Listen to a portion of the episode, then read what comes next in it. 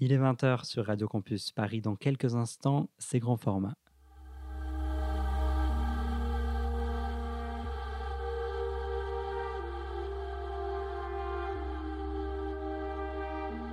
Radio Campus Paris, grand format.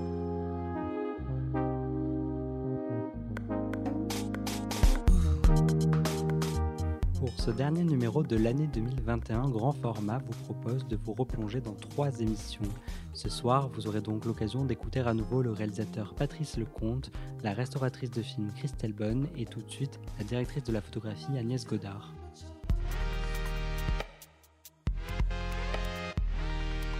J'aime particulièrement cadrer les scènes de danse où les, les gens en train de danser. D'accord. C'est euh, oui, c'est, je trouve ça très, très exaltant. Peut-être parce que j'aime bien danser moi-même et que euh, peut-être aussi euh, danser, en fait, pour moi, c'était, euh, j'étais très très timide et c'était, c'était peut-être la seule chose que, que j'osais faire, que je me permettais de faire en public, ou en tout cas que j'ai réussi à faire, si je puis dire. Et puis parce que peut-être aussi c'est curieusement, pour moi, ça a un rapport avec euh, filmer, avec la caméra. Parce qu'en fait, on peut danser seul, mais on peut danser aussi avec un partenaire, avec un cavalier, comme on dit. Et au fond, euh, j'ai découvert qu'en, tenant la caméra, qu'en cadrant, et surtout en cadrant à l'épaule, eh bien, c'était un peu comme, euh, c'était un peu comme danser. C'était un peu comme danser avec un partenaire. C'était un peu comme, comme avoir un, oui, un, une liaison, enfin une liaison, c'est-à-dire un, lien, on va dire, euh, avec quelqu'un qui qu'on regarde et voilà, c'est, je sais pas, je me suis toujours un petit peu raconté ça, peut-être aussi parce que quand on est, quand on fait le cadre sur les films, j'ai, je crois que assez rapidement, tout, quelquefois j'ai eu l'impression et surtout euh, caméra à l'épaule, mais même euh, caméra sur pied ou sur de lit, j'ai l'impression que euh, la caméra, c'est un peu un personnage qu'on voit jamais dans le film. Et, et c'est euh, quelque chose qui m'a beaucoup euh, guidée, sans jamais je puisse me, me l'exprimer, mais qui finalement a, a, eu une vertu, c'est de, de, de m'habituer à, de m'efforcer en tout cas, à faire confiance aux intuitions qu'on peut avoir. Et, et que c'est finalement une manière de croire dans le cinéma et de croire que euh, la manière de filmer euh, raconte aussi l'histoire et, euh, et, produit un sens. Donc, dans votre métier, au-delà de la technique de la caméra pure, il y a vraiment une histoire de, de, sensibilité, de regard sur les acteurs, de regard sur le plateau. C'est ça pour vous qui fait votre métier, principalement, cette essence du métier? Oui, en tout cas, bien sûr, il y a aussi toute la partie, toute la tout, tout, la partie euh, technique, bien entendu, c'est euh, une partie euh, d'ailleurs qui me faisait très très peur, puisque en fait l'IDEC, quand, quand j'étais à l'IDEC, il y avait, oui, à partir de la deuxième année des études, ce qu'on appelait une spécialisation prise de vue, mais c'était quand même une, une, spécialisation assez, assez succincte, on va dire. L'IDEC, c'était quand même plus une école de réalisation. Mais au fond, j'ai jamais regretté, j'ai même toujours trouvé ça très très bien, parce que ça débouchait sur le fait que, sur l'idée que l'image d'un film, c'est un élément de mise en scène aussi, c'est un élément pour raconter l'histoire. Donc du coup, aborder, voilà, cette école, je trouve, a vraiment orienté l'approche de ce travail de cette manière, ce que j'ai toujours euh, trouvé bien ça a été important d'apprendre le métier auprès d'autres chefs opérateurs, d'Henri Alcan, de Robin ah Müller. C'est là que vous avez appris finalement votre Oui, métier. voilà. Alors la, la technique, oui, d'ailleurs, ça, me faisait donc très très peur. Donc quand j'ai commencé à être assistante, ben, en fait, oui, c'est grâce à Henri Alcan. Henri Alcan, c'est un homme évidemment dont j'admirais de manière complètement euh, limitée le, le, le travail. Et je, l'avais rencontré euh, à l'IDEC. Et puis en dernière année, quand on était justement, euh, on avait choisi la spécialisation image, on devait travailler sur les films de deux ou trois autres étudiants de la promotion, faire l'image. Et on avait un petit budget, chacun à gérer. Et euh, on avait aussi la possibilité de faire venir ce qu'on appelait un moniteur, c'est-à-dire un professionnel. Et il y a un, des garçons de, ma promotion qui m'avait demandé de faire l'image de son film et qui avait dans son budget prévu deux journées avec un chef opérateur. Il avait demandé à Henri Alcan qui est venu. Donc j'ai travaillé comme ça un peu avec euh, avec Henri et après quand je suis sortie de l'école plusieurs mois après c'est comme ça qu'il m'a proposé de travailler avec lui euh, sur sur l'état des choses, ce qui était, euh, je n'arrivais pas à croire que c'était possible parce que euh, on avait déjà vu quand même des films de Wim Wenders, euh, on avait tous vu l'ami américain, on avait presque tous vu, oui, Alice dans les villes, etc. Enfin bon bref, il était déjà une sorte de mythe, donc se me retrouver et tout de suite première assistante, c'était comme un conte de fées, voilà. Et c'est alors voilà, donc auprès de lui, j'ai vu que et, lui, je l'admirais précisément parce qu'il avait, je trouvais, un savoir technique, une connaissance technique euh, incroyable, mais aussi un côté totalement artisan. Il y avait les deux aspects. Et moi, j'ai toujours pensé que c'était euh, que c'était cette alliance qui, qui, avait fait de lui un homme si euh, si talentueux et si tout ça. Donc ça, je, me disais, mais comment arriver à, avoir un savoir à sa taille, un savoir technique Alors voilà, j'ai en effet, j'ai observé, j'ai observé. Mais au fond, au fond, je ne sais pas ce que j'ai pu euh, retenir de son savoir technique. Sans doute des choses à mon insu, peut-être. Mais en même temps, j'ai surtout appris que quand j'ai commencé à travailler à l'image, vraiment, c'est-à-dire quand, quand je suis devenue euh, chef opérateur, il y a, on n'avait plus les mêmes objectifs. C'était d'autres pellicules. C'était, les objectifs étaient plus performants, les pellicules aussi. On commençait à avoir de nouvelles sources de lumière. Commençait à arriver euh, les kinos, les kinoflots, tout ça. Donc on travaillait plus de la même manière, plus du tout. Donc ça n'était plus possible. Donc ça m'a aidé à comprendre que ça voulait dire qu'il fallait entrer dans son propre temps, dans son dans sa propre démarche. Il vous a presque donné un état d'esprit et vous ensuite vous avez appris par vous-même en vous renseignant. Et puis et puis il y a eu aussi cette chance après avoir travaillé avec Henri et avec Sacha Vierny aussi, euh, qui est le premier à m'avoir fait passer au cadre du reste sur un film de Greenaway, Le ventre de l'architecte tourné à Rome je, me suis, euh, j'ai donc travaillé sur Paris, Texas, avec Robbie Muller, qui lui était d'une autre génération. Et, euh, et je l'ai regardé et, j'étais, voilà, bon, j'étais toujours aussi impressionné en me disant, mon Dieu, comment arriver à avoir une telle connaissance technique.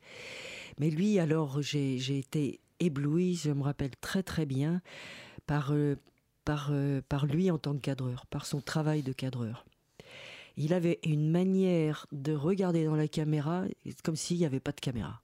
Et c'était, il était, je sais pas, la caméra c'était comme un gant, c'était, c'était, c'était extraordinaire. Et il travaillait justement avec des kinoflows, etc. Enfin, il avait, il avait un autre style, encore que c'est pas nécessaire, je pense, d'avoir un style reconnaissable en un quart de seconde, mais c'était, c'était autre chose. Et puis surtout, il avait il y avait cette euh, continuité de travail, cette collaboration qu'il avait débuté longtemps avant avec Wim Wenders. Et ça, ça a été un, privilège de, de, de regarder, d'observer ce que c'était que la collaboration entre un, metteur en scène et un directeur photo. Et ça, c'était. Voilà. Puis bon, après, c'était une, très belle histoire, puisque Paris Texas était sélectionné à Cannes, et puis euh, j'avais pu aller. Euh, à la projection. À ce moment-là, je travaillais comme assistante sur un film d'Alain Resnais et euh, j'avais pu quand même arriver à la projection et, je crois que je pourrais jamais oublier le, tout début de la, projection de Paris, Texas, dans cette grande, grande salle incroyable, les premières notes de musique, Ray Cooder et tout ça. En une minute, j'ai senti que tout le monde s'enfonçait dans le fauteuil. Je me suis dit, waouh, c'est parti, quoi. Voilà, c'était parti. Est-ce que vous avez senti au fil, des films que vous avez fait une évolution de votre regard? Est-ce que par exemple, si vous deviez faire, moi j'ai beaucoup aimé La vie rêvée des anges, par exemple, est-ce que si vous deviez le faire aujourd'hui, vous le feriez pareil? Ou est-ce que ça serait au niveau de l'image complètement différent à votre avis? Je ne sais pas répondre exactement. Probablement que ce serait différent parce que on, le fait aussi avec qui on est, ce qu'on est au moment où, ce qu'on ressent, ce qu'on qu'on recherche. Euh, voilà. Mais euh, il y a y a des choses que je que je probablement referais de la même manière euh, parce que je, j'ai le souvenir de ce qui me ce qui m'attirait, ce qui me fascinait, ce qui m'inspirait dans le film, euh, qui étaient euh, les deux comédiennes. Et, euh, et c'est drôle du reste, excusez-moi, c'est une anecdote, mais il se trouve que il y a, deux semaines, en allant à une projection, j'ai croisé Elodie Bouchez. Je ne l'avais pas vue depuis des années. Immédiatement, dans la seconde, ce que j'ai vu, c'est ce qui me fascinait, c'était son sourire. Et quand on a tourné La vie rêvée des anges, elle avait ça, c'était c'était son rôle, mais c'était elle, c'était je, me rappelle, je me disais toujours, mais elle aime tellement jouer, elle aime tellement jouer. J'avais envie de la filmer, j'avais envie de la regarder. Et pour continuer avec vous, Agnès Godard, nous avons choisi de parler plus en détail de votre travail sur le film Beau travail de Claire Denis, sorti en 2000 et pour lequel vous avez reçu le César euh, de la meilleure photographie. Marseille, fin février. J'ai du temps devant moi maintenant. J'ai tout raté d'un certain point de vue et beaucoup de choses dépendent du point de vue, de l'angle d'attaque. Mon histoire est simple. C'est l'histoire d'un homme qui a quitté la France trop longtemps. D'un soldat qui a quitté l'armée avec le grade d'adjudant. Adjudant-chef Galou. Galou, c'est moi. Beau travail, c'est l'histoire de l'adjudant Galou en mission dans le golfe de Djibouti et dont le poste est mis en danger par un jeune soldat qui fait preuve d'un grand courage, le légionnaire Santin. Dans cette ambiance de peloton militaire, nous suivons avec attention la chute progressive de cet adjudant dont on sait dès le début qu'il va finir, malgré lui, à retourner à la vie civile. Agnès Godard, vous avez photographié ce film presque comme un documentaire, caméra à l'épaule. Est-ce que c'était intéressant pour vous de jouer un petit peu avec cette frontière entre le documentaire et le cinéma de fiction, même, même si je m'entends, c'est plus une technique de, de photographie de, du film Oui, enfin, ça n'a pas été filmé comme un documentaire, c'était, c'était vraiment un film de fiction. Oui, je veux dire, au niveau du rendu, on peut avoir cette impression-là parfois, je trouve. Mais euh, ça a été fait, oui, euh, assez. Euh, avec peu de matériel, on va dire, et peu, peu de lumière, tout simplement parce qu'on tournait aussi beaucoup dans des endroits où il n'y avait pas d'électricité, où on pouvait pas emmener de groupe électrogène, ou bien si on avait emmené un groupe, ça aurait été un tout petit groupe de toute façon, et puis en plus il aurait fait beaucoup de bruit, donc il y aurait plus possibilité de faire du son. Donc enfin bon, voilà. Et euh, mais c'était tout le film, en fait, euh, le film ressemble beaucoup, je trouve. Euh, aussi aux conditions dans lesquelles on, a tourné. Et c'était aussi un scénario très particulier. C'était, c'était, euh, pour moi, je, dirais plutôt que c'était un film expérimental, mais que c'était complètement exaltant de, de, de, de, faire ça, parce que justement, c'était euh, c'était comme euh, exercer ou mettre à l'épreuve Euh, la foi dans, le cinéma d'une certaine manière. Et euh, il se trouve que d'autant plus qu'on ne voyait pas d'images. On n'a vu aucune image pendant tout le tournage. Parce que c'était un peu compliqué de renvoyer les images à Paris. Euh, de les renvoyer, on n'aurait pas eu de quoi les, visionner sous forme de pellicule, de renvoyer des cassettes. c'était voilà un peu compliqué. Donc on, voilà, on n'a pas vu d'image. Et du coup, c'est aussi quelque chose qui, je crois, finalement, au lieu de nous inquiéter, nous a donné une forme de liberté. Et ça a, ça a été comme, un, comme une émulation. Je crois qu'on a, on, a osé après des choses sans limite. Ce qui fait que c'est pour ça aussi que c'était comme une expérimentation. Mais ça reste un. C'est un film évidemment pour lequel j'ai avec lequel j'ai un, rapport assez particulier. Et en tout cas, Je suis extrêmement attachée aussi parce que il y a quelque chose dans ce film qui, ressemble au pays dans lequel on était, Djibouti, qui, euh, quand, j'y étais allé euh, une fois, c'était à peu près, je crois, un mois et demi avant le tournage. Quand je suis arrivée là-bas, j'ai été frappée parce que c'est un pays désertique, c'est un pays où il n'y a rien, il y a le ciel, une terre complètement euh, inculte, si je puis dire. Il y a les volcans, il y a la mer. Et c'est un endroit extrêmement spirituel, un endroit en tout cas d'où se dégage une grande spiritualité. Et, et c'est, on est allé aussi à la frontière éthiopienne. On n'a pas pu tourner dans cet endroit parce que c'était 5 heures de piste. Ça aurait été trop compliqué, mais c'est, là où ils ont tourné la planète des singes. C'est les anciens fonds marins d'un, océan. Et euh, c'était incroyable. C'est des endroits où on ne sait pas si c'est le début ou la fin du monde. Et donc je sais pas, je trouvais qu'il y avait que ça, cette notion-là. Comment être euh, humain à la surface de cette terre-là, de cet endroit-là, et comment euh, donc c'est toute la question de qu'est-ce que c'est être en vie, enfin je sais pas, de la, la mortalité, tout ça. C'était, c'était assez voilà, le risque, le risque de la vie, le risque de plein de choses. Mais en tout cas, c'est vrai que c'était. Euh, et puis, puis il y avait, il y avait quand même euh, alors cette troupe de, de, comédiens, euh, comédiens ou non comédiens, danseurs et tout, qui était quand même complètement incroyable. Alors du coup, nous, on a, moi j'ai eu l'impression que nous aussi on faisait la légion, là, on s'entraînait parce que finalement avec la caméra à l'épaule, courir, il faisait quand même bah, très très chaud parfois, 45 degrés ou des trucs comme ça. C'était quand même assez, euh, mais c'était libre.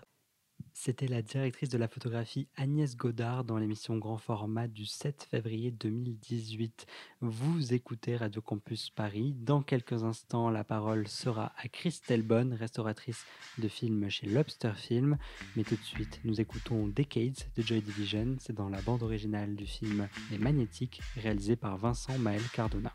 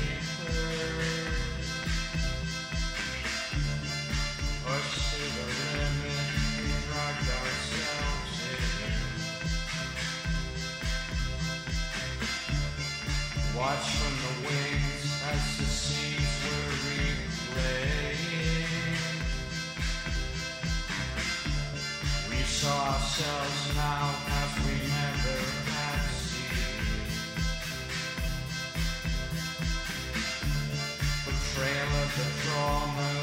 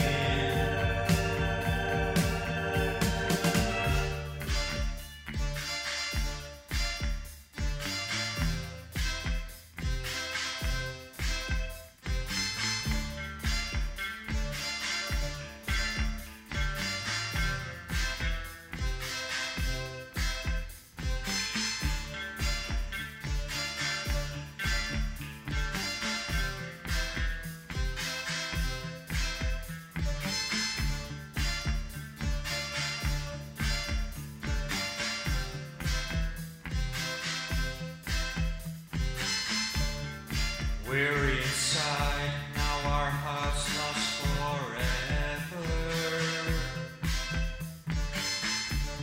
Can't replace the fear or the thrill of the chase. These rituals showed up the door for our wanderings.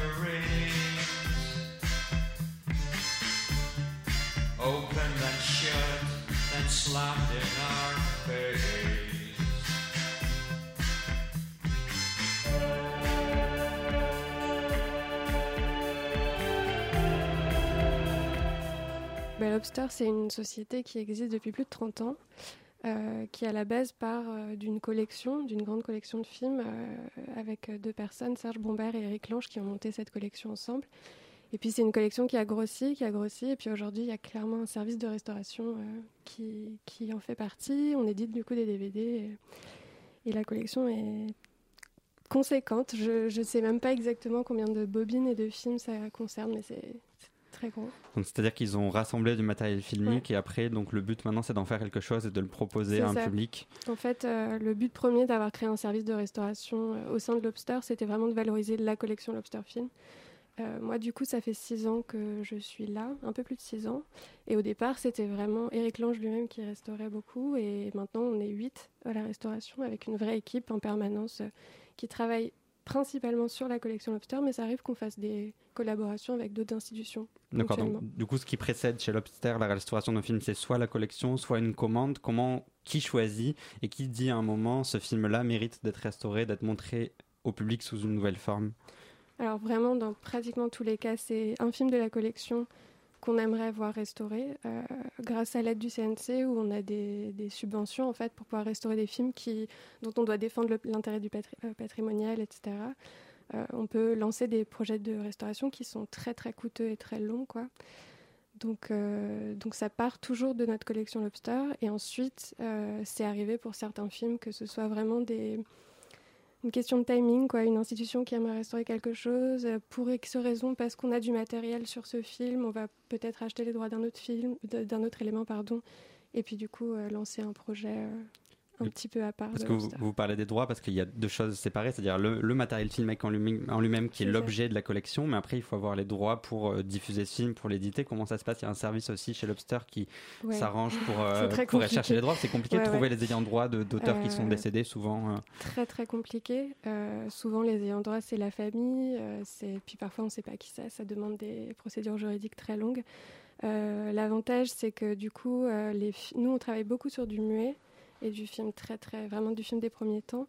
Et donc très souvent les droits de diffusion tombent dans le domaine public. C'est ça 70 nous ans donne- après la mort de l'auteur, non C'est ça Euh, ou Ouais, me semble que c'est un peu plus. un peu plus peut-être ouais. Et, mais c'est, oui, c'est, c'est, du coup, c'est, là, on a quand même une grosse partie du cinéma muet qui commence. Chaque année, il y a plus de films qui, qui du coup, tombent dans le domaine public et ça nous permet, Mhm. du coup, déjà on- de savoir qu'on peut diffuser des films. En revanche, pour avoir les mat- le matériel, ça, c'est, le matériel appartient à quelqu'un toujours, donc il faut se. J'imagine qu'une fois qu'on a choisi de restaurer un film, il y a un travail d'étude technique, de, de chercher du matériel filmique. Est-ce que le film chez Lobster, la collection suffit ou parce que parfois il va falloir aller chercher un positif, un négatif à droite à gauche pour réassembler tout ça? Parce que j'imagine qu'il y a des morceaux de pellicule qui sont peut-être détériorés, qu'il faut aller trouver ailleurs. Ouais, ça c'est vraiment le, le plus gros du travail en fait de la restauration qui est fait en amont. Euh, ça suffit rarement. Le- en général, on a des éléments, mais on a rarement tous les éléments à Lobster. Et puis surtout, c'est aussi super important de savoir s'il n'y a pas de meilleurs éléments ailleurs quand on se lance dans une restauration, parce que vraiment, tout le travail de la restauration commence avec le, trouver le meilleur élément possible d'un film. Euh, donc dans le meilleur des cas, on a le négatif original qu'on retrouve. Ce qui est la, la Euh, meilleure copie possible. C'est Enfin, ça. Euh, dans beaucoup de cas, il est déjà détruit, donc on se contente d'éléments plus récents. Mais du coup, un négatif original, par exemple, c'est pas suffisant parce qu'on n'a pas d'idée de comment le film a été étalonné à l'époque, ouais, comment il a été tiré photochimiquement, c'est etc. le meilleur élément, mais c'est pas forcément la meilleure chose d'avoir uniquement le négatif original. En général, le mieux, c'est d'avoir une copie d'exploitation de l'époque qui nous permet de savoir comment les gens l'ont vu à l'époque, parce que c'est ce qu'on cherche à reproduire. Et euh, une fois que le, le matériel est réuni, il y a aussi la question du respect de l'œuvre originale, donc d'essayer de trouver peut-être aussi quelles ont été les modifications sur la pellicule qui ne sont pas du fait de l'auteur. Alors je pense à une intervention de Georges Mourier à la Cinémathèque qui, qui Oui. parle, euh, qui parle de ça très bien. Il- lui, il pilote la restauration du Napoléon d'Abel Gans et c'était à la Cinémathèque française en 2018. On, on l'écoute. Nous prenons n'importe quelle collure dans une copie positive. Bien. Alors, nous sommes confrontés à la question suivante. Qui a fait cette collure positive? Est-ce que c'est Abel Gans en 1927 dans sa version opéra? Est-ce que c'est Abel Gans dans sa version Apollo, toujours en 1927 Est-ce que c'est Abel Gans dans sa première version sonore de 1935 Est-ce que c'est Abel Gans dans sa seconde version sonore de 1971 et avant même de répondre à cette question, nous avons d'autres questions qui se posent, parce que cette même collure peut avoir été faite par Marie Einstein et Henri Langlois entre 53 et 59, par Kevin Brunelot entre 69 et 82, par Kevin Brunelot à nouveau en 83, par Bambi Ballard en 92 ou encore par Kevin Brunelot en 2000. Et vous avez plusieurs milliers de collures. Donc, quand on dit dans les textes de la Cinémathèque française que la situation patrimoniale était des plus confuses, parce que là, je vous parle des, copu- des collures officielles, mais ça se rajoute à toutes les destinées des films d'autrefois qui ont subi aussi des collures sauvages, des distributeurs, des censeurs, etc., toutes les collures accidentelles. Alors du coup, bon, on va, qui a fait quoi et à partir de quel matériel? Si vous ne pouvez pas à chaque collure dire, répondre à cette question, le film, patrimonialement parlant, il reste au fond de la tombe. Cette précision dont parle Georges Mourier ici à propos de- des collages, de savoir quel est l'historique du matériel, qu'est-ce qui, fait partie du film ou qui a été fait après, c'est essentiel dans ce travail de restauration de comprendre la vie du film aussi. Bah oui, c'est tout ce qu'on a comme euh, témoignage en fait de ce que le film a subi et ce qui, nous, ce qui peut nous aiguiller sur est-ce que c'est vraiment ce que les gens ont vu dans une salle de cinéma à l'époque de la sortie du film, ce qu'on est en train de regarder ou pas du tout. Et oui, c'est très bien résumé. Et puis euh, Napoléon, c'est vraiment un exemple euh, improbable de restauration. Je... Donc euh, c'est exactement ça. C'est vraiment un peu de l'archéologie quoi. Et se poser des Mhm. questions à tout moment. Luc Est-ce qu'on peut juste revenir sur le terme collure? Oui. Je pense que peu de gens savent, et moi-même je ne sais pas du tout ce que ça veut dire. Christelle, est-ce que vous Bah, pouvez les, expliquer les ça? collures, Mhm. c'est en fait, euh, si tu pars d'un montage, du montage original à l'époque, du coup, tu, tu tournais ton film et puis quand tu faisais le montage, tu coupais dans la pellicule et tu collais le- un plan à un autre. Et du coup, la collure, c'est ce qui correspond à euh, cette petite partie de pellicule en surplus d'une image à l'autre entre les deux plans et qui est du coup à la colle, faite à la colle à l'époque pour vraiment souder la pellicule à cet endroit. Et les collures, euh, du coup, souvent en fait, l'épaisseur, la, forme euh, des collures, euh, la manière dont elles ont mal, plus ou moins bien vieilli, peuvent te donner des indications sur quelle année, qui aurait pu faire ça. Ah ouais. Mm. En gros, plus elles sont sales et grosses, et plus elles sont vieilles. C'est de l'archéologie. Normalement, si tout le monde travaille bien. Ouais. Et, et Georges Moyer, dans cette même intervention, euh, celle que nous avons écoutée, il disait que pour la, resta- la restauration justement de Napoléon d'Abel-Gans, son équipe allait jusqu'à étudier le tremblement de la pellicule sur les projecteurs de l'époque pour les re- le restituer sur la copie restaurée. Donc c'est d'une précision énorme. Euh, euh, et jusqu'- du coup, en fait, il va répliquer une limitation technique sur la, sur la copie numérique. À, à quel point il faut, selon, selon vous, garder les imperfections ou au contraire effacer avec les moyens modernes euh, tous ces petits artefacts? Où se situe la limite Je quoi pense qu'il n'y a pas de bonne réponse à cette question. Je pense que ça va vraiment dépendre de l'éthique euh, que chaque institution, chaque personne va vouloir euh, apporter dans son travail de restauration.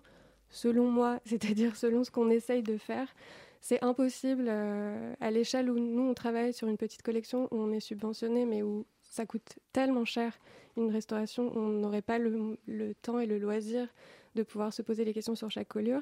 Donc on essaye d'être le plus fidèle possible. Euh, mais c'est vrai que pour des films très importants où on a une grosse subvention et on a le temps et on a beaucoup beaucoup d'éléments, parce que Napoléon, il y a énormément de non-films autour. Il y a beaucoup de textes, il y a beaucoup de choses, donc ça permet vraiment ce travail. Parfois, on a juste une copie et on n'a aucune info sur rien. Et donc là, on va essayer d'être fidèle, mais avec le peu, le peu de choses qu'on a. Quoi. Et est-ce que, est que vous, vous allez aussi chercher justement, comme, comme vous le disiez, des, des documents non filmiques, c'est-à-dire peut-être des interviews de l'époque, si ça existe, des, articles de journaux? Il y a Ouais. tout un travail de documentaliste qui, j'imagine, est très long et aussi très compliqué. Ouais. On, essaye, euh, on essaye de faire ça dans la mesure du possible. Il y a des films pour lesquels ça nous a énormément aidé.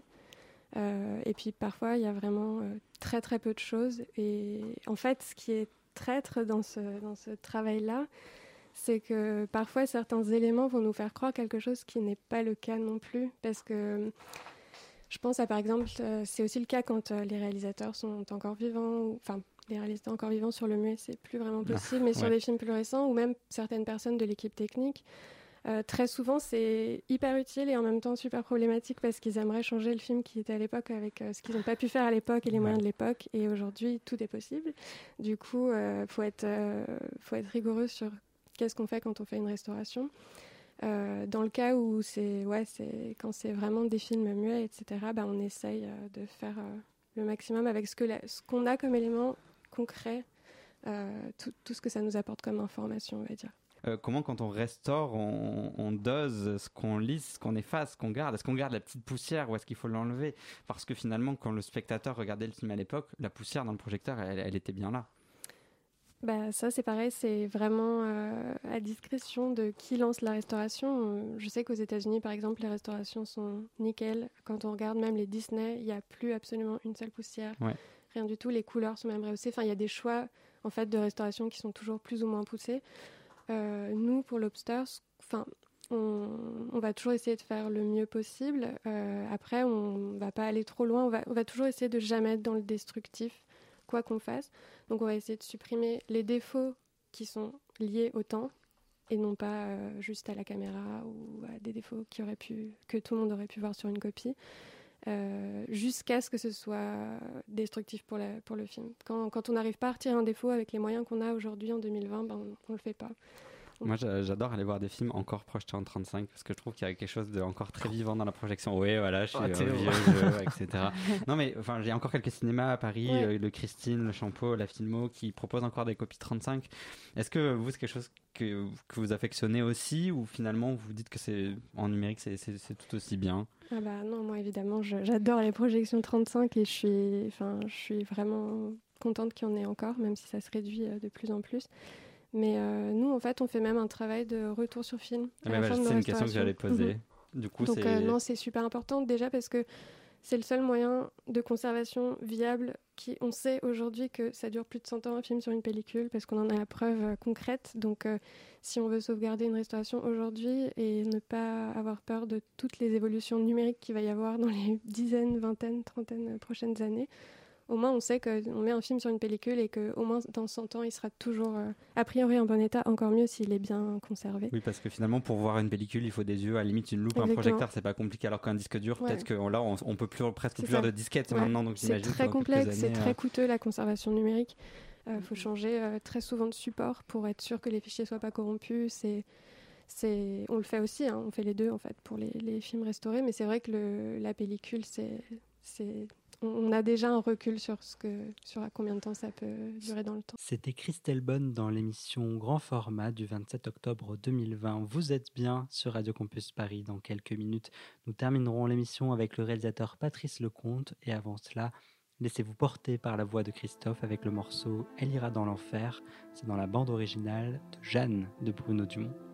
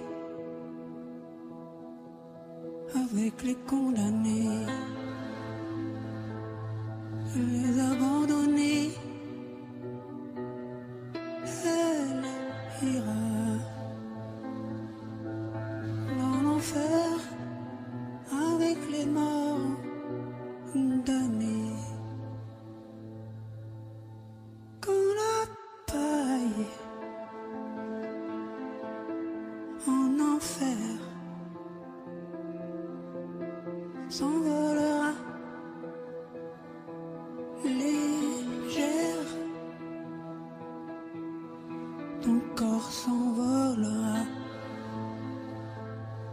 pour que le feu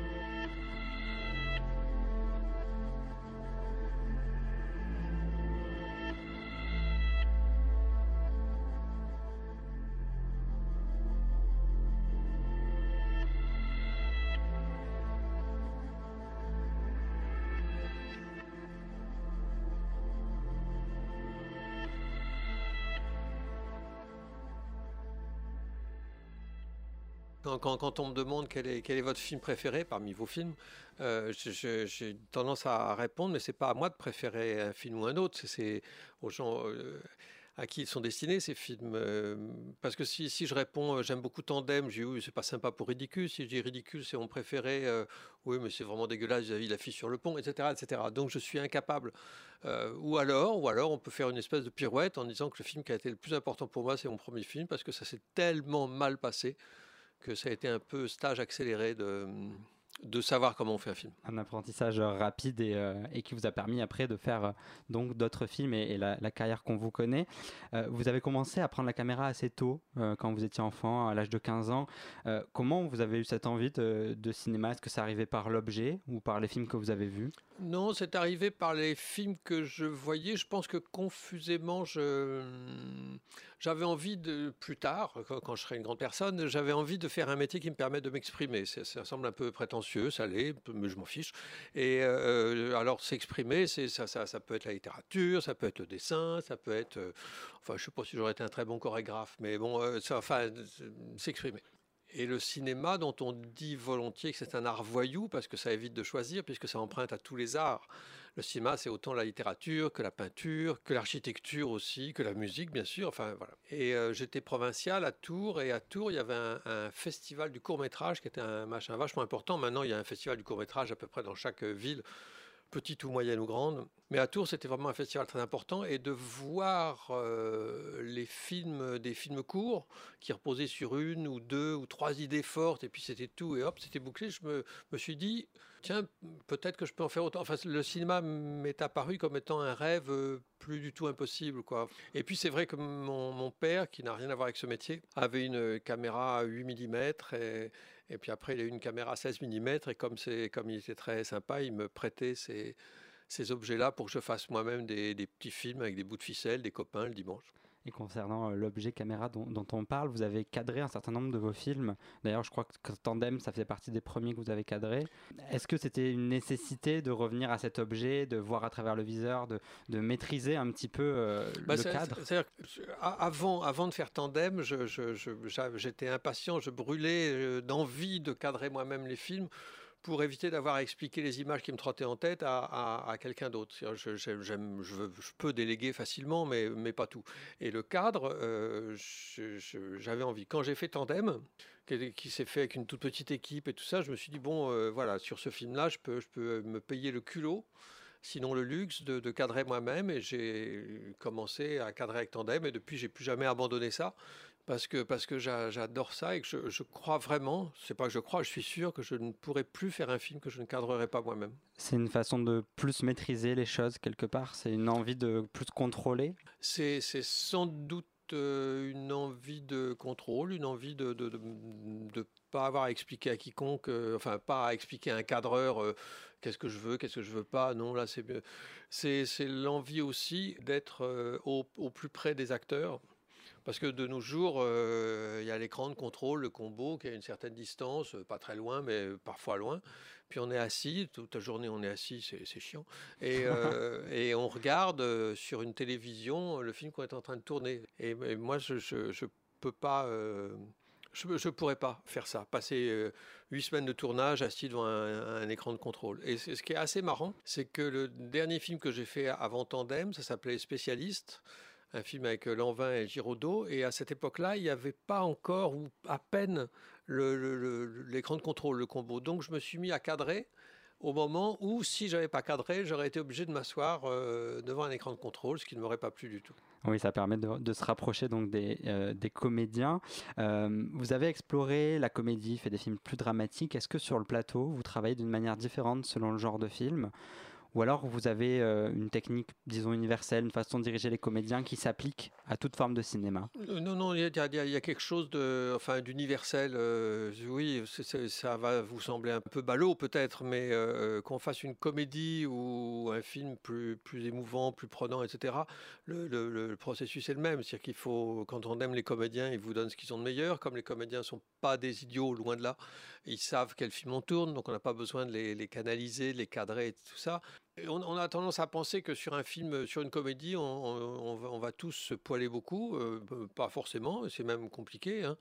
Mais il euh, y, a, une question de, rythme sans doute à, prendre et à soutenir. Mais cette histoire de rythme, même si c'est pas le même rythme, cette histoire de rythme est aussi valable pour un film non comique. Euh, bien sûr, parce que tout, est affaire tout le temps de, rythme, chose dont on peut s'écarter au moment du tournage et, rattraper le coup au montage. Mais il, vaut mieux avoir ce sens-là. Euh, avec les comédiens au moment du tournage. Et je, me souviens de Jean-Pierre Mariel, euh, avec qui j'avais eu euh, un jour sur un tournage, euh, j'adorais cet homme-là, j'avais eu une conversation à propos de cette fameuse formule, la direction d'acteur. Vous savez, les, cinéastes ou les metteurs en scène de théâtre parfois, qui, se prétendent directeurs d'acteurs, comme si les acteurs n'étaient que des marionnettes dont on tirerait les fils. Et Jean-Pierre Mariel, euh, qui était bien d'accord avec moi sur le fait que la direction d'acteur, c'était une déclaration prétentieuse euh, de la part de certains réalisateurs. Mariel, il avait résumé ça, il m'avait dit Oh, moi, euh, je vais pas l'avoir aussi grave que lui. Hein. oh, moi, moi, ce que j'aime quand un réalisateur me parle, c'est qu'il me dise plus vite, moins vite. C'est tout. Et j'adore. Est-ce que parfois vous avez été contraint de choisir des acteurs avec des plutôt de côté de la production? C'est-à-dire, est-ce qu'on vous a imposé des choix? Est-ce que, parce qu'on souvent on dit quand même que c'est l'acteur qui fait vendre film. Est-ce que des fois vous avez eu à vous battre pour euh, prendre tel acteur qui n'était pas forcément un choix de, la production? Euh, Non, ça, oui, ça m'est arrivé une fois il y, a, super longtemps, mais je m'en suis bien trouvé. Euh, parce que quand, je disais tout à l'heure, les acteurs ne disent pas que des âneries, les producteurs non plus. il ne faut pas écouter tout le monde, mais il ne faut pas penser qu'on détient soi-même la vérité. C'est odieux, les gens qui pensent détenir la vérité, c'est insupportable, je ne peux pas blairer ça. Et, euh, donc quand un producteur, euh, je me souviens quand j'avais fait euh, Viens chez moi, j'habitais une copine avec Michel Blanc, Bernard Giraudot et Thérèse Lyotard, moi je, n'aimais pas Bernard Giraudot. Et Christian Fechner, le producteur, m'a dit bah, Très bien Patrice, c'est pas un problème, je pense que c'est une bonne idée Bernard Giraudot, parce que c'était son idée à lui, Christian Fechner, le producteur. Mais faites des essais avec d'autres. Mais il est malin, Fechner, parce qu'il savait qu'il m'amènerait tout doucement à choisir Giraudot. Et moi, j'aimais pas trop Giraudot parce que je le trouvais un peu translucide, un peu le gendre idéal, enfin, le, parce qu'il avait joué dans, je sais pas quoi, la boum, la gifle, je sais plus. Enfin bon, il me disait rien. Puis on est devenus très amis. Il a été, il a été absolument parfait sur Viens chez moi. J'ai fait deux autres films avec lui après. Et, Christian Fechner avait raison. Donc au départ, c'était pas mon choix. Mais à l'arrivée, c'était un bon choix finalement. C'est-à-dire qu'il faut savoir faire la part des choses quand on est réalisateur, parce qu'on est censé être un peu le chef d'orchestre du film. En même temps, il ne faut pas se laisser influencer, peut-être pour pas non plus s'éloigner trop de son idée d'origine.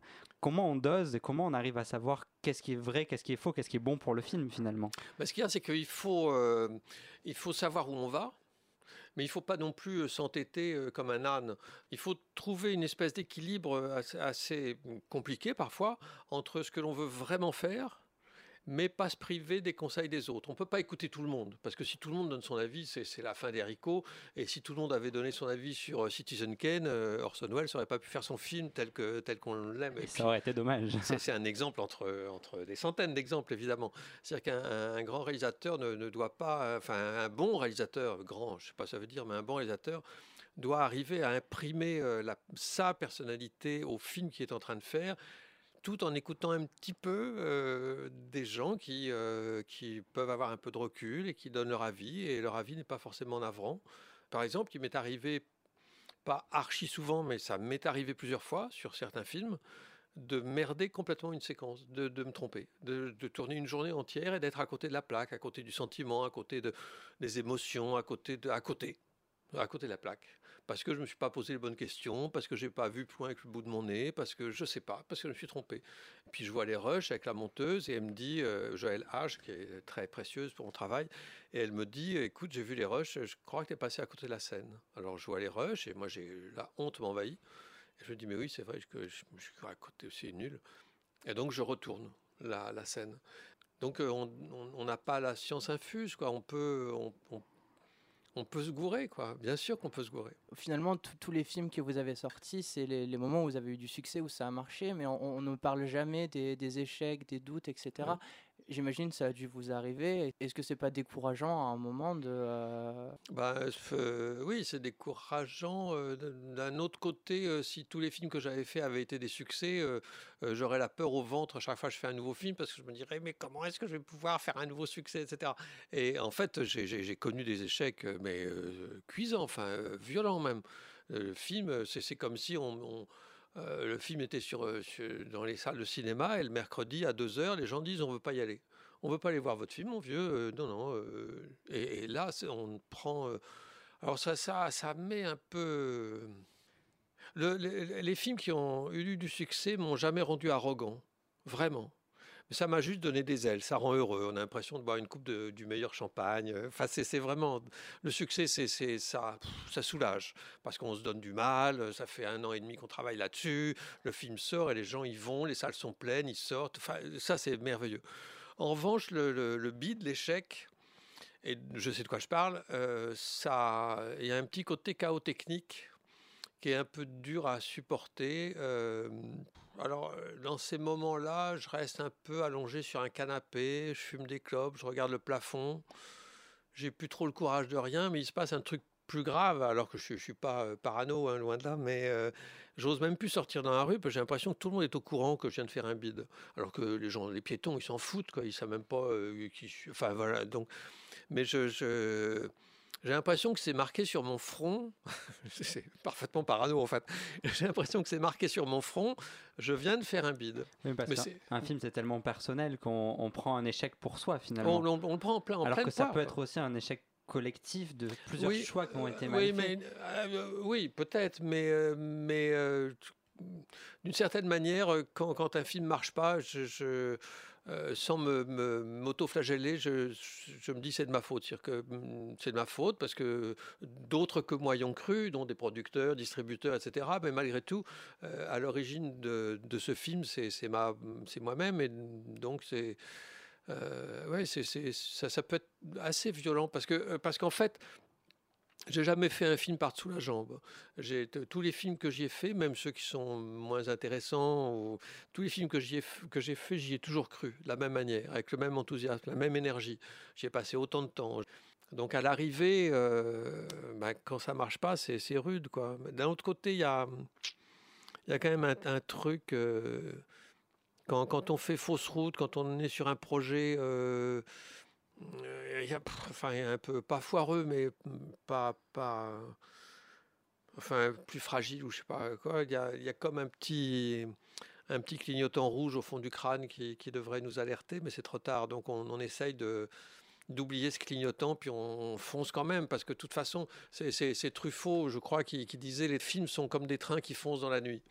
On est sur des rails, donc on peut pas arrêter le train dans la nuit, parce que sur un film, on tire pas le signal de l'alarme en disant je me sens pas bien, faut Oui, tout arrêter. On s'arrête pas au milieu d'un film On quand la s'arrête pas au milieu d'un film, non, sauf si on meurt, et encore, il y a quelqu'un qui le reprend. Mais euh, l'idée que, que ce soit un train qui avance dans la nuit et non pas dans le jour, c'est c'est très juste parce que il y a un scénario, donc il y a des rails, il y a un plan de travail, on suit le truc, mais on ne sait pas trop où ça va, quoi. Et parfois, on a la pétoche. Patrice Lecomte, on entend euh, partout que la production du cinéma va mal, qu'il est difficile d'avoir de l'argent pour faire ses films. Est-ce que même quand on s'appelle Patrice Lecomte, qu'on a des dizaines de films avec le succès qu'on connaît, euh, est-ce qu'on peut avoir des difficultés à trouver de l'argent pour faire des films aujourd'hui? Comment ça se passe? Eh bien, c'est difficile. Le cinéma, euh, je- je- rassurez-vous, je ne vais pas tomber dans le c'était mieux avant, parce que c'est un truc de vieux con, mais c'est vrai que c'était mieux avant. Euh, on dit tout à l'heure, j'ai fait 30 films, ok? Mais il y en a 30 que j'ai pas fait. C'est-à-dire qu'il y a eu autant de projets qui sont tombés à l'eau au cours de ces 40, euh, 45 ans de, carrière, mais il y a autant de films euh, qui sont allés jusqu'au bout que de films qui, sont tombés à l'eau. Mais quand un film tombait à l'eau, un projet tombé à l'eau est souvent très avancé, avec euh, repérage, casting, production, etc. C'est pas juste une idée qu'on n'arrive pas à vendre. Non, non, non. euh, parfois, ça peut capoter euh, 15 jours avant le début du tournage. Mais bref, quand un film tombait à l'eau, il y en avait un autre qui était en route. Enfin bon, ça n'est jamais arrivé que deux projets de suite tombent à l'eau dans ma vie. Sauf que je n'ai rien pu tourner depuis 5 ans. Parce que depuis mon dernier film, donc depuis 5 ans, j'ai euh, eu quatre projets de suite et qui n'étaient pas des, des, des pets de lapin. Enfin, c'était des, c'était des, Des des projets trucs. conséquents et des euh, non, non, qui- c'était des, des euh, vaches de beaux projets avec le casting, un scénario. ça. Donc en état avancé quand même, avec Ah un bah, casting très, déjà. Très, euh, oui, très très avancé et quatre projets de suite qui sont tombés à l'eau. euh, alors est-ce que c'est un signe des temps? Est-ce que c'est le cinéma qui est devenu de plus en plus frileux? Je pense qu'il y a un peu de ça. Est-ce que c'est moi qui commence à être out C'est pas impossible. Est-ce que euh, Enfin bon, là, euh, en principe, je tourne en février-mars, mais, mais maintenant, avec euh, un peu échaudé par euh, ces, hum, ces projets tombés à l'eau, il va se faire celui-là. Ou alors, c'est que. Enfin, je n'y croirais vraiment que quand j'entendrai le premier clap.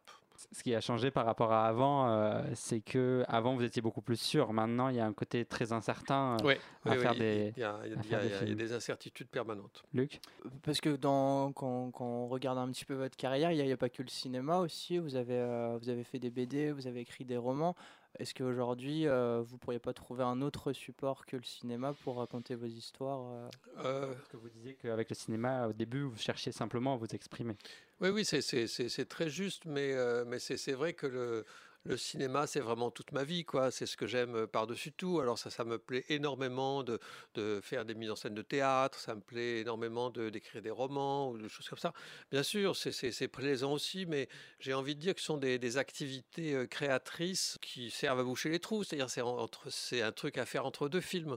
Pour, tout vous avouer, euh, là, le film que je vais faire en février-mars, cet été, il a été reculé. J'aurais dû tourner en novembre-décembre. Il y a eu des incertitudes. euh, C'est toujours lié à des trucs de distributeurs, d'argent, etc. Est-ce qu'on réunit le financement? Et c'est pas, c'est pas le budget du Ti- Titanic, hein, loin de là. Mais euh, bon. euh, et cet été, le projet battait vraiment de l'aile, faute de distributeurs. Enfin bon, on n'arrivait pas à trouver le financement. Et, je m'étais fait tout doucement à l'idée que, que le film se ferait peut-être pas. Un projet de plus tombé à l'eau. Ça aurait fait cinq de suite, c'était costaud. Et je m'étais dit euh, fermement, si jamais ce film tombe à l'eau, j'arrête. J'arrête parce que c'est- trop cher payé, quoi. C'est trop dur. C'est tellement d'énergie. À, à quoi ça sert de, de- Enfin, si, ça sert, bien sûr, mais d'inventer des histoires, d'écrire, d'y croire, de dépenser de l'énergie, de l'enthousiasme, de commencer à, à visualiser le, le film euh, qu'on rêve de faire, etc. Puis d'un seul coup, euh, ça se fait pas. Donc il y a, il y a un petit côté euh, coït interrompu qui est, qui est fatigant, quoi. Enfin, qui est, qui est épuisant même. Et, et cet été, oui, c'est ça. Je m'étais dit après, je vais arrêter parce que si j'arrive pas à faire celui-là, c'est que vraiment c'est. Vous y seriez arrivé, vous pensez, à arrêter Ah. de faire du cinéma? Parce Ouais, sais c'est toute ce votre vie. Je sais et- pas ce que j'aurais fait. Oui, mais j'aurais peut-être, euh, j'aurais continué à tourner. Bah, Par, exemple, l'année dernière, j'ai fait une série de, de petits films que j'avais initiés pour, euh, pour France 3, que j'avais appelé Boutiques Obscures, qui était une série euh, de 16 films courts sur des boutiques un peu partout en France qui, qui vont fermer parce que c'est des commerces euh, de proximité tenus par des gens âgés. Et je voulais garder une petite trace. Et je me suis régalé à faire ça. On était une équipe de trois. On allait voir les gens, on sympathisait. Essayé de mettre en scène pour que ce soit pas que du reportage et un portrait. Et je me suis régalé. Donc je pourrais continuer à faire des trucs comme ça parce que, parce que ça, on me laisse faire. Donc c'est bien. Votre euh, premier, un de vos premiers succès, c'est euh, Les Bronzés, qui a fait plus de 2 millions d'entrées en France. Est-ce que un succès comme ça, au début, ça vous permet une certaine liberté ou au contraire, vis-à-vis des producteurs, ils en entendent encore plus et ils ont envie que vous restiez dans ce genre parce que ça fonctionne? Est-ce que, euh, est-ce que ça met plus de pression Non, ça met succès? pas plus de pression, mais là, là, franchement, pour le coup, c'est ce que je dis tout à l'heure, ça, ça donne des ailes parce que euh, Les Bronzés, c'était mon deuxième film. Le premier film avait été un bide. Et il y a eu, après, après ce premier film, il y a eu trois ans, euh, pas noir, mais gris sombre, parce que j'avais des projets. Et là, j'avais beaucoup, beaucoup de mal à remonter en selle et puis à prouver à qui que ce soit, tiens, on va faire ceci. Donc c'était dur de, de faire un deuxième film. Donc quand, quand j'ai quand j'ai eu la, la chance, euh, l'opportunité de faire les bronzés avec euh, mes amis du Splendide, c'était ça a changé ma vie parce que parce qu'on m'a fait plus volontiers confiance, parce qu'on a fait la suite les bronzés font du ski, parce que Christian Fechner est arrivé, qu'on a fait viens chez moi, j'ai- j'habite chez une copine. Je, je merde tout le temps quand je dis ce titre, tout le temps. Mais- réessayer parce que Fechner est arrivé et puis on a fait viens chez moi, j'habite chez une copine. Mieux mais pas terrible. pas mal. Bref. Et, euh, et puis après, il y a eu une succession de, de- de comédies qui, qui s'alignaient les unes les autres, euh, comme on enfile des perles un peu. Jusqu'au jour où, effectivement, Fechner m'a. Toujours lui, décidément. Il était tellement important dans ma vie. Euh, Fechner m'a dit Mais Patrice, est-ce que vous voulez faire toute votre vie des comédies? Et moi, je m'étais jamais posé la question. J'ai dit Un, oui, euh, bah, euh, je ne savais pas. Et je lui ai dit pourquoi vous me posez cette question, Christian Et il me dit bah, parce que euh, voilà, j'ai un projet, euh, un film euh, d'action, d'aventure, Lanvin, Giraudot, Le casse du siècle, La Côte d'Azur. Et je ferai ça qu'avec vous. Super. Et c'est comme ça que ma vie a changé. C'était Patrice Lecomte dans l'émission Grand Format du 3 novembre 2019. Merci à toutes et à tous de nous avoir écoutés. On se retrouve le 15 janvier à 20h. D'ici là, passez de très bonnes fêtes et une très belle soirée. うん。